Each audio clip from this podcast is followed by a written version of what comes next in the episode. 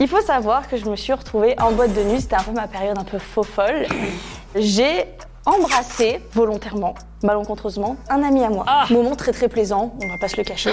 Le lendemain, on se retrouve encore tous les deux dans la même boîte. C'était à quelle boîte À la quoi C'est une boîte où tout le monde pêche tout le monde et c'est un peu stylé parce que t'as un immense mur avec que des poissons. Ouais, c'est un Du coup, c'est aquarium. trop stylé. Mais moi, j'aime pas trop cette boîte parce que je sais pas, la musique, elle est pas ouf. Donc, on se retrouve euh, dans la même boîte sans s'être concerté.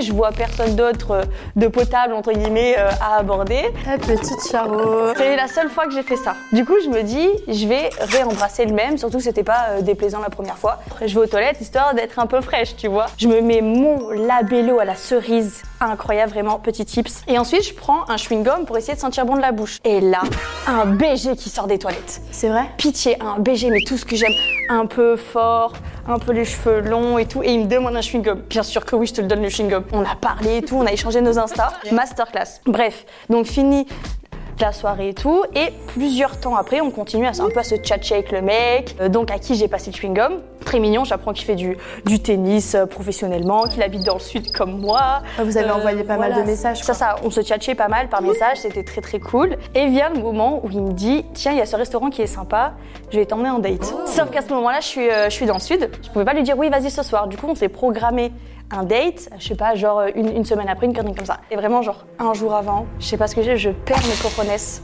je me chie dessus et je décide de pas y aller parce que j'ai trop peur, j'ai jamais date quelqu'un. On s'est croisé à l'aqua, la, à l'aqua, du coup, une boîte avec des aquariums et il voulait me date dans un resto avec plein de poissons et des Le aquariums. mec, euh, il est fan des poissons, hein, qu'est-ce que tu veux Bref, mais c'était un truc hyper stylé avec de la lumière et tout, trop trop trop stylé. Mais je me chie dessus et euh, je prends la pire excuse. Désolée, je suis malade.